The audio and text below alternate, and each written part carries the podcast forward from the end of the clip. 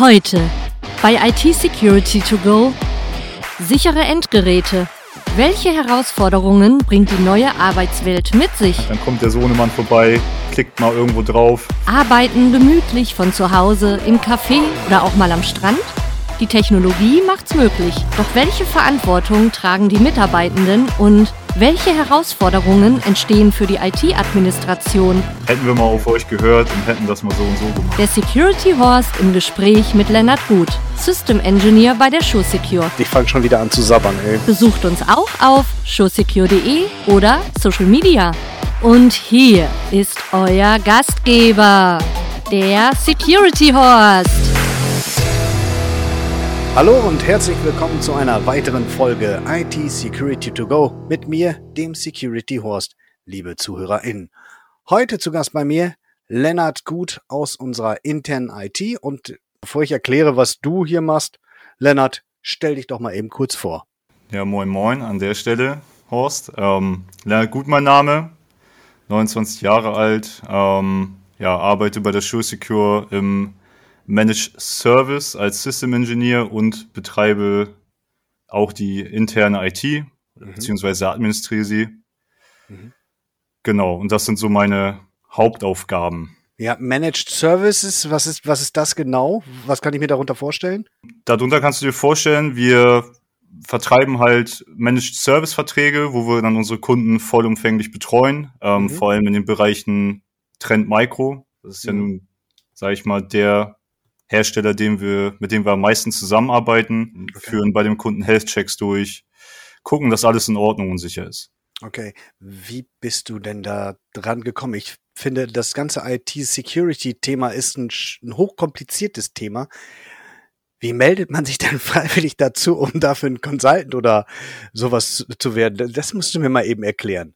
Naja, ich sag mal so, ich fand IT-Security schon immer spannend. Ich war ja, bevor ich bei der SureSecure war, jahrelang als Consultant im Bereich Infrastruktur unterwegs und stand halt immer wieder vor Aufgaben, die mit IT-Security zu tun hatten und die fand ich tatsächlich auch immer am spannendsten. Da man ja nun wirklich irgendwie versucht, etwas zu verteidigen. So. Sehr gut, verteidigen, ja gut. Bist du Kampfsportler oder so? Nee, aber Gamer, da muss man ja auch was verteidigen. das, das können wir gleich nochmal ein bisschen, da können wir ein bisschen tiefer reingehen in das Thema Gaming. Ich bin auch leidenschaftlicher Zocker seit 1974. Ah, ich bin geboren 74, also 74 habe ich noch nicht damit angefangen, aber mit sechs, acht Jahren oder so. Unser Thema ist ja heute Ying und Yang, Homeoffice und Endpoint Security im Einklang. Wie kommst du da ins Spiel? Da ich ja die interne IT betreue bei der mhm. Show Secure, ist Endpoint Security gerade für uns, die ja nun nur aus dem Homeoffice arbeiten, ein sehr, sehr wichtiges Thema. Aber was beschreibt Endpoint Security in der Kurzfassung? Im Endeffekt ist Endpoint Security eine Praktik zum Sichern von End- oder Eintrittspunkten, klassischerweise Desktops, Notebooks und Smartphones. Also das, was ein Endanwender klassischerweise benutzt, mhm. um auf Firmenressourcen zuzugreifen. Handys auch, da ist auch eine Software drauf. Ähm, ich habe die bisher auf meinem Firmenhandy noch nicht so wirklich entdeckt, oder doch? ja, das meiste das geschieht. Hintergrund wahrscheinlich. Das, ne? das meiste geschieht da tatsächlich im Hintergrund, genau. Handys, was habe ich noch gesagt? PCs? Na, hat denn überhaupt noch irgendeiner von uns einen, einen Desktop-PC zu Hause stehen? Also es kommt auf den Anwendungsbereich des Mitarbeiters an. Ja? Also wenn jetzt zum Beispiel ein Mitarbeiter im Marketing ist und macht sehr viel Bild- und Videobearbeitung, ja, ja dann brauchen die dementsprechend oft ja schon mal ein bisschen größere Maschinen mit ein bisschen mehr Hardware, sage ich mal. Mhm. Klar, das sind dann ja auch in der Regel dann Firmengeräte, die genauso wie Notebooks auch geschützt werden müssen. Lennart, was ist denn wichtig, um äh, ein sicheres Arbeiten im Homeoffice umzusetzen? Also zuallererst sollte das jeweilige Unternehmen auf jeden Fall dafür sorgen, dass die Mitarbeiter von firmeneigenen Geräten aus agieren. Meiner Meinung nach gibt es nichts fahrlässigeres, sage ich mal, als ein Mitarbeiter das Arbeiten von einem privaten Gerät zu ermöglichen. Zumindest in einem gewissen Rahmen. Ne? Also verstehe mich nicht falsch, vom privaten Gerät aus arbeiten ist okay, aber es kommt auf den Anwendungsfall drauf an. Wenn ich mhm. jetzt einem Mitarbeiter die Möglichkeit gebe, auf Firmenressourcen zuzugreifen über ein privates Gerät, dann finde ich das extrem fahrlässig. Weil über dieses private Gerät hast du halt in der Regel keine Macht in dem Sinne. Ja, von deiner Seite aus, weil du nicht darauf zugreifen kannst, um dort eben kurz mal was zu fixen, richtig? Ja. Ähm, man, man hat keine Kontrolle über dieses Gerät. Es hängt mhm. nicht an der Endpoint Security, die man eventuell managt. und man hat keinen Einfluss darüber. Worst Case durch menschliches Fehlverhalten. Durch die Corona-Pandemie hat sich ja Folgendes geändert. Es sind ja viel mehr Menschen jetzt zu Hause gewesen, die auch von zu Hause gearbeitet haben. Da ist ja der Faktor Mensch ist doch ein ganz wichtiger geworden, oder nicht? Man darf nicht vergessen, es hat ja beide Seiten vor extreme Herausforderungen gestellt. Ja. Nicht nur die Mitarbeiter, sondern ja auch die IT-Abteilungen. Es hieß Mhm. von heute auf morgen, ey, ihr müsst alle ins Homeoffice, Remote-Arbeit, Remote-Arbeit, Remote-Arbeit. Teilweise gibt's Unternehmen, die haben halt ihre Mitarbeiter nie ins Homeoffice geschickt. Quasi hatten die Mitarbeiter an sich schon vielleicht gar keine Erfahrung einfach mit Homeoffice und wie verhalte ich mich im Homeoffice, wie arbeite ich aus dem Homeoffice.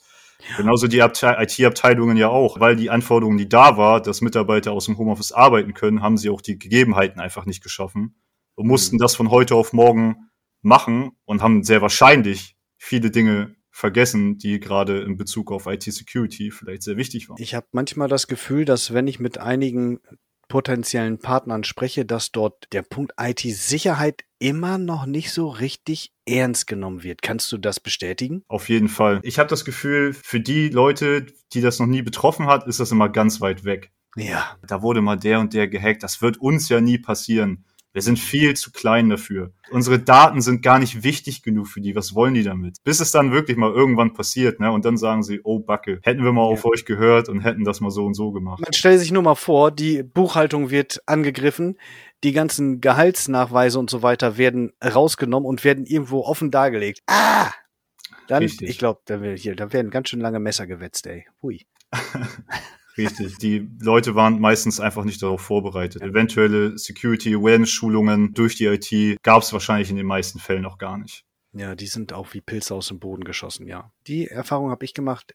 Das wird tatsächlich oft angenommen von den Partnern, weil diese Sensibilisierung der Mitarbeiter, die lag ja noch gar nicht vor. Das ist quasi eine, eine grüne Wiese, die da gerade bestritten wird. Damit ist ja das Einfallstor, was du eingangs gesagt hast, das sollte auf jeden Fall geschlossen werden, dieses Einfallstor. Vor allem, man darf halt nicht vergessen, die Leute sind halt aus dem Büro ins Homeoffice gegangen. Von einer Mhm. kontrollierten Umgebung in eine nicht kontrollierte Umgebung.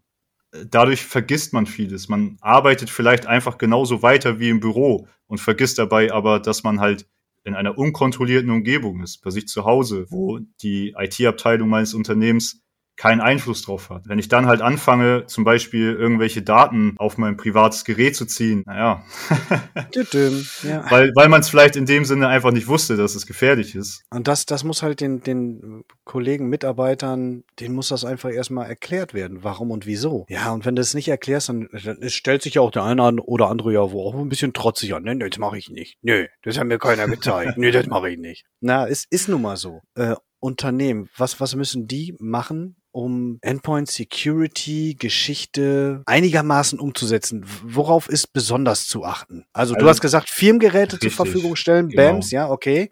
Das finde ich ist auf jeden Fall, ja, was heißt Number One, aber es ist sehr wichtig. Ne? Natürlich danach kommt es immer noch darauf an, wie verwaltet oder wie konfiguriert man diese Firmengeräte, sodass sie auch aus dem Homeoffice sicher zu benutzen sind. Aber ja, Mhm. Firmengeräte zum einen auf jeden Fall.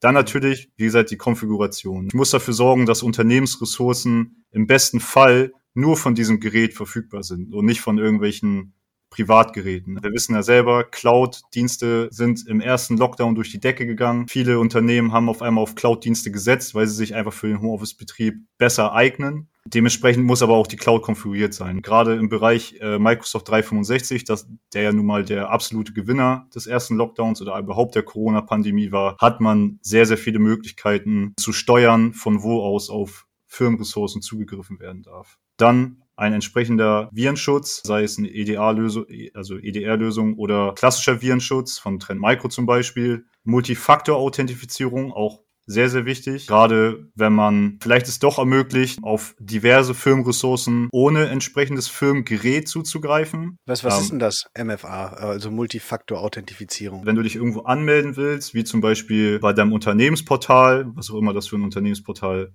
sein sollte, Office 365 oder Citrix zum Beispiel, wenn man Mhm. äh, über Remote Desktop arbeiten will, dass du außerhalb von deinem Benutzernamen und deinem Kennwort noch einen zusätzlichen Faktor zur Authentifizierung mit einbaust. Und das könnte dann zum Beispiel ein Handy-Token sein, wo man dann so eine Token-App. Zum Beispiel, es gibt ja diesen Google Authenticator oder Microsoft Authenticator. Ja, oder aus dem Gaming-Bereich der Steam Guard. Hä? Genau. Ja, ey, ja, wie geil ist das denn? Ja. aber die haben das auch schon lange, ne? Die haben das schon ewig, ja. Ja. Aber auch sehr wichtig, ne? Also auch für den privaten Bereich, also kann ich das absolut nur empfehlen. Ja. Da hängen ja im Zweifel immer Kreditkarten oder PayPal-Informationen dran. Und wenn ich die Richtig. ungeschützt lasse, dann weiß man, was passieren kann. Ja, ich denke mal, unsere ZuhörerInnen hier heute nach dem Podcast werden auf jeden Fall die ein oder andere MFA-Geschichte aktivieren. Es trägt einfach dazu bei, dass der Bereich sicher ist. Ich habe das Beispiel auch schon mal beim letzten, bei einem anderen Podcast angebracht. Ich kann mich noch daran erinnern, Sony, das PSN, das wurde mal gehackt. Das war vier Monate offline.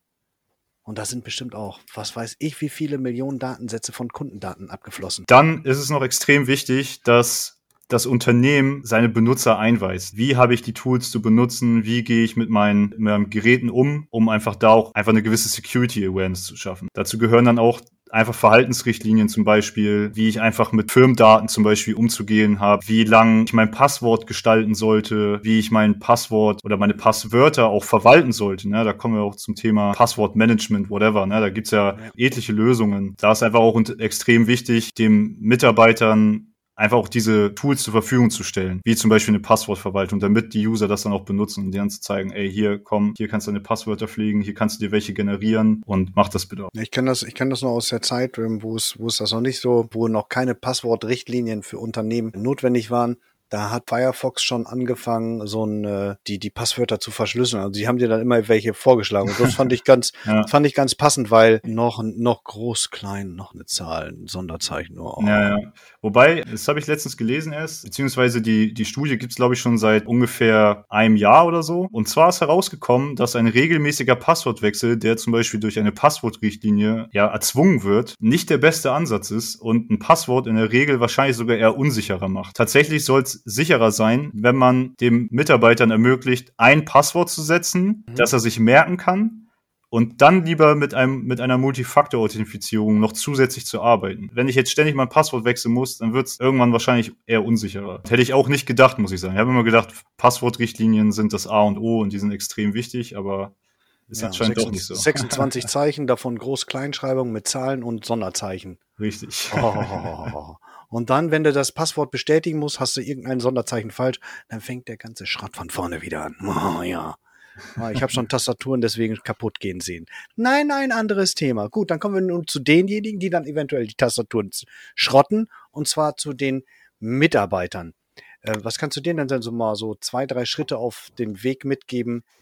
Äh, ja, so eine, so eine Mitarbeiter-Awareness Light. Mitarbeiter bei uns leid. Sehr gut. Ja, zum einen Firmengeräte. Benutzt die. ich weiß, das Firmengerät ist vielleicht nicht immer das schnellste. Das Firmengerät ist vielleicht auch nicht immer das leiseste. Aber was in der Regel auf jeden Fall der Fall ist, das Firmengerät ist das sicherste. Ja. Und das ist das Wichtigste. Arbeitet von den Firmengeräten aus, lasst Daten auf den Firmengeräten, packt sie nicht auf euren, auf euren privaten Desktop. Dann natürlich auch noch ähm, ja, Spam-Mails. Man, man bekommt ja mal durchaus äh, die, die ein oder andere Phishing-Mail dann doch, ne, auch wenn die IT-Abteilung vielleicht dafür gesorgt hat, dass der meiste Kram davon gefiltert wird, kommt ja doch immer mal wieder vereinzelt irgendwas durch. Meldet diese Mails, wenn die euch komisch vorkommen, der Absender ist komisch oder da ist ein Link drinne, der komisch ist, guckt im Zweifel selber nach auf Virus Total. Virus Ähm, Total ist das so eine Seite, wo ich dann irgendwelche Meldungen aufploppen sehe oder Da kannst die du- ich dann vergleichen kann? Da kannst du zum Beispiel einfach eine URL eingeben und prüfen, ob diese von Virus, Virus Total quasi als sicher deklariert ist. Das kannst du zum Beispiel auch mit Dateien machen. Man kann da auch Dateihashes angeben und so weiter und so fort. Aber das würde, glaube ich, ein äh, Endanwender ja nie machen. Aber so einen Link mal reinhauen, einfach in Virus Total. Ich glaube, das kriegt man, wenn man es einmal gesehen hat, hin. Lenny, dann fass doch mal eben zusammen. Was haben Unternehmen zu tun, damit es ein bisschen sicherer ist? Also, Unternehmen sollten ihren Mitarbeitern auf jeden Fall Firmengeräte zur Verfügung stellen, Mhm. die entsprechend konfigurieren mit äh, Multifaktor-Authentifizierung, Virenschutz oder EDR-Lösungen und natürlich darauf achten, dass diese Software und auch das darunter liegende Betriebssystem immer up-to-date sind. Außerdem sollten die Unternehmen Security Awareness Schulungen geben lassen, Ja. entweder durch externe Unternehmen oder durch die eigene IT. Und was sollten Mitarbeiter machen können, wollen, sollen? Mitarbeitende sollten auf jeden Fall zu Herzen nehmen, die Firmengeräte zu benutzen. Wenn eventuell Phishing-Mails mal bei dem einen oder anderen Mitarbeiter ankommen sollten, diese unbedingt der IT-Abteilung melden, nicht raufklicken und Geduld bewahren. Vor allem auch Ruhe. Das ist immer am wichtigsten. Solange man nicht raufklickt, wird auch nichts passieren. Benutzt einen Passwortmanager. In der Regel wird sowas auch durch das Unternehmen zur Verfügung gestellt. Wenn nicht, fragt auf jeden Fall mal nach. Benutzt diese Passwortmanager auf jeden Fall. Wenn ihr Kinder im Haushalt habt oder allgemein andere Familienmitglieder im Haushalt, dann sperrt immer den Computer wenn ihr ja. vom Gerät weggeht, weil dann kommt der Sohnemann vorbei, klickt mal irgendwo drauf, vielleicht auf so eine etwaige Phishing-Mail und dann ist es schon so geschehen. Blinkt, ja. ja, weil die so schön blinkt, genau. Vielen Dank, dass du hier Gast warst. Grazie. Bitte, bitte, hat mich gefreut. Seid bald wieder dabei, wenn es heißt IT Security to Go mit mir, dem Security Horst und denkt daran, Safety First. Besucht uns auch auf showsecure.de oder Social Media.